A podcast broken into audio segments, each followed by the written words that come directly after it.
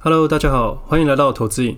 这里会分享我这几年来全职交易的心得，并分享对于现在金融时事与台股交易的一些看法。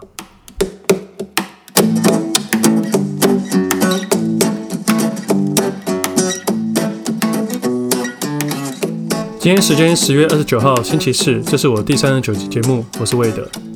前两天我去台北的时候，要赴一个厂商的约。结果在去赴约的地点的高速公路上出了个车祸，我被后面的小货车撞了，结果就无法到场了。对厂商很不好意思啊。这车祸其实蛮瞎的，这是我第一次发生车祸，而且还在高速公路上面。反正事情的经过就是我前面出了车祸，那我们后面的车放慢速度了，我也跟着放慢，也打了双黄灯。那我打了双黄灯的情况下，我是习惯往后看一下后照镜，我注意一下后面的车有没有跟着慢下来。如果遇到三宝的时候，我还可以闪一下。然后我那天看到就是我后面的后面的货车应该是没有注意到啊，他有点紧急刹车，还冒了烟，但他距离我有点远，而且中间还有一台车，所以我看到我就一直观察他，后来看到他停止下来后，我就想说啊，那应该没事了。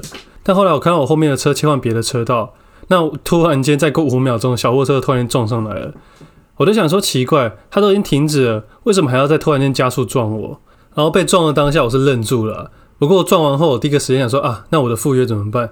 我是一个失约就觉得很靠背的人，我还在车上的第一时刻我就联络对方说无法赶过去，我联络完后才下车去查看，人家撞车是打给警察或保险，啊，我是怕自己失约，所以先联络了厂商，所以我就下车去查看，然后第一次在高速公路走下车觉得很神奇，下车去看我的后车厢整个凹一个大洞，反正最后就是去警察局处理一下状况，然后有个警察来询问，对方一见面就开始噼里啪啦去解释。那我都没有说话，我就觉得他为什么要掩盖一些越描越奇怪的东西？可能他太紧张了吧。后来警察问我状况，我就把所有的状况跟他说，包括车速、车距、发生的整个实际状况跟他讲，并把我假设的状况跟警察说。反正最后就是分开做笔录啦。然后他最后就是被开了一张单。要离开的时候，我发现有个警察同学跑来跟我讲话，我才发现那个是我高中同学。那我这高中同学问我说：“哎、你是不是做产险的、啊？是不是常常处理车祸状况？你怎么可以这么冷静的淡定？”我说：“没有啦，这是第一次。”他说：“真的假的？我以为你撞过很多次。”我说：“靠，这种东西不要乱讲话。”只是那个时候我在看大哥在跟远景解释的时候，我就在想说：“难道他没有发现他自己逻辑很不清楚吗？这样斗上去很奇怪啊，他都没有发现吗？”我后来想想，这有时候跟交易市场很像。有时候我们为了总是犯了一点点小错，找了一堆理由去搪塞。那我觉得不如好好去面对这件事情。事情都发生了。反正我是认为啦，人没事就好，车子修一修就好了。有些东西你无法去改变，你就看他怎么处理而已。就像昨天晚上美股跳水跌了九百多点吧，今天台股开盘肯定先开低。那我的想法是，如果你这两周，也就是昨天以前做多的，今天应该免不了被咬一下。那我就开盘大概十点半左右，把我的部位部位都调整好，该出的出掉，看到强势的注意一下，甚至是去换股操作，甚至是空手都可以。然后我就过来录音了，所以现在大概十一点左右吧。因为昨日美股跳水嘛，台股你再怎么样也无法改变市场的趋势，它应该就是要开低。它开高我反而觉得怪怪的。反正整体概念一样啦，每次大跌去检视自己的持股，你会抖你就解码，你不会抖，那你就可以去考虑做其他动作。然后最后我要离开警察局的时候，我就看到我车底凹下去，我就觉得状况很特别，我就想说这样凹下去车厢能不能开啊？我就手贱把它打开，发现诶可以耶，然后就盖不起来了。所以我回家的一路上都有人在前面示意我说我的后车厢没有关，或者是狂狂闪我的大灯，尤其是在等红绿灯的时候，很多摩托车都过来敲我的车窗，我都要一直摇下车窗说我刚刚出车祸，我觉得超级丢脸的。然后等等我要去台北赴约，但是我这次要坐高铁，应该会很安全。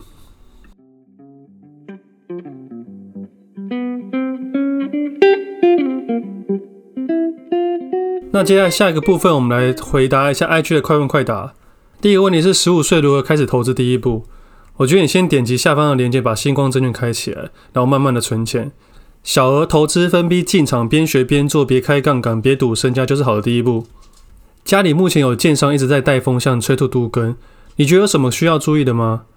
我觉得这些东西只能跟家人沟通呢。如果可以的话，你就陪他去建商那里，因为建商他们也是站在他们的立场去说一些东西，这很正常。毕竟这是也是他们的职责啦。但是我觉得最后决定权还是在你们自己身上。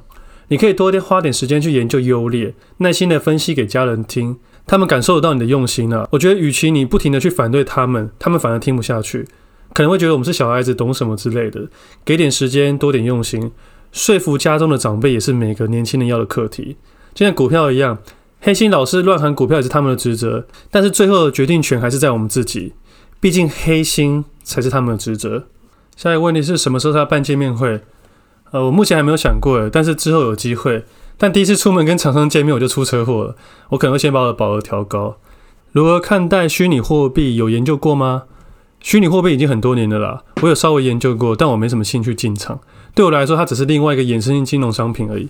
那台股市场目前已经够我玩了，而且虚拟货币还有看不到的风险。如果在茫茫股海之中找到符合自己设定的目标？我觉得，如果你真的很渴望这件事情，你会不顾一切去找。如果你是新手投资人，我们的各平台足够你花好几个月的时间去研究。但如果你是玩票心态的话，其实说真的，股票市场不一定适合每一个人。但累积财富这件事情，可以将股票当做其中一个项目。下一个问题，新手投资人想知道什么叫部位？部位就是除了现金以外，你持有的证券。可以说明从量看的话，涨高的股票何时卖出吗？我觉得量只是一个参考值，但它不是绝对。你可以把带大量当做一个分切点去观察，把它切成一块一块的分批了结或分批观察都可以。如何观察高资券比何时启动轧空行情？我觉得是看不出来，大家都是用猜的，可能会启动，但没人知道什么是何时，连主力都是用试的。请问之前说的只拿出闲钱一半做交易，这里的交易包括长线投资吗？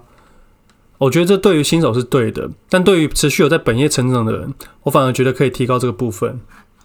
那最后一个问题就是，十万本金购入低价股，有以量取胜有机会吗？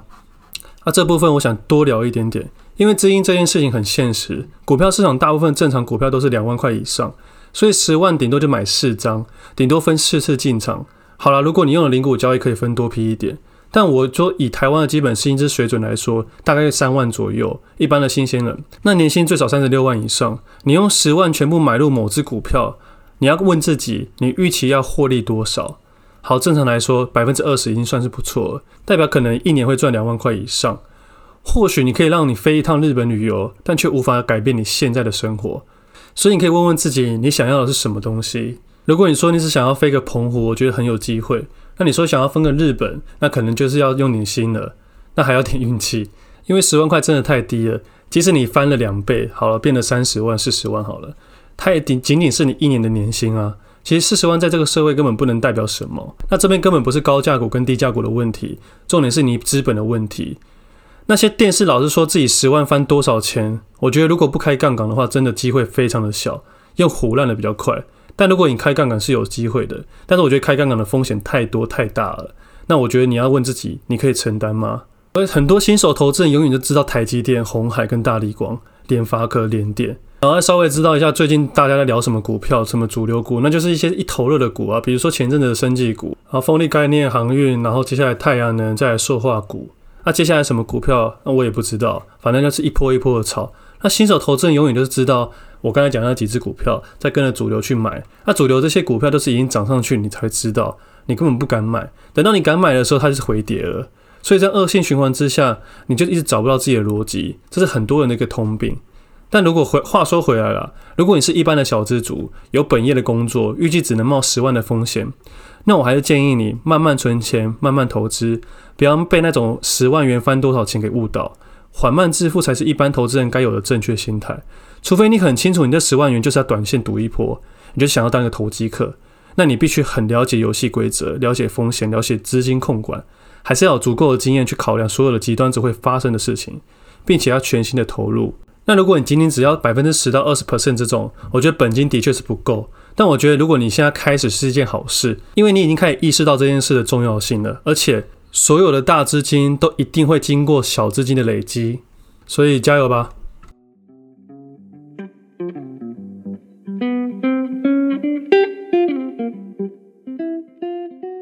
接下来来聊一下上次美国总统大选我发生的有趣事情，并针对这次的大选稍微聊一下我的想法。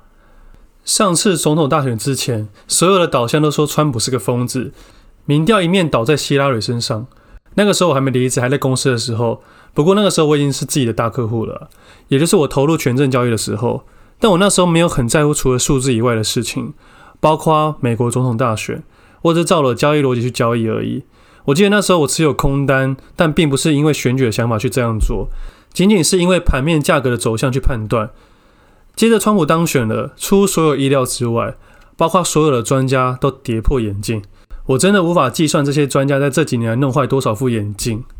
我也不知道为什么专家一定要戴眼镜。好了，拉回来，隔日开盘，亚洲股市全面下杀，开低走低。那我就在开盘后补回我所有的权证空单，接着我就尝试我第一次的现冲。可能有些听众没在交易，但我对特殊交易的时候，线图都会在我脑海中记忆着。你们可能回头看看回测，可能只有黑 K、红 K、上影线、下影线，但其实盘中有非常多的故事。比如那天开低拉回，结果又下杀收低，中间的振幅非常的大，代表你做多做空都有可能受伤。我记得我结清后开始在低点做多，盘面开始向上拉，将近平盘。那我看我的数字损益跳动得很快，反正我那天买了不少部位啦。可能是我当时判断这是低点，我还同时买了日本的 ETF，所以数字跳动的非常的快，我很兴奋。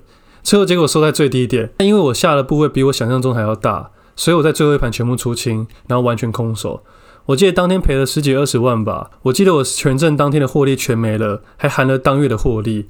但结清后我没什么特别感觉，因为我当时是想说用获利去赌一波，不过我下的太大了。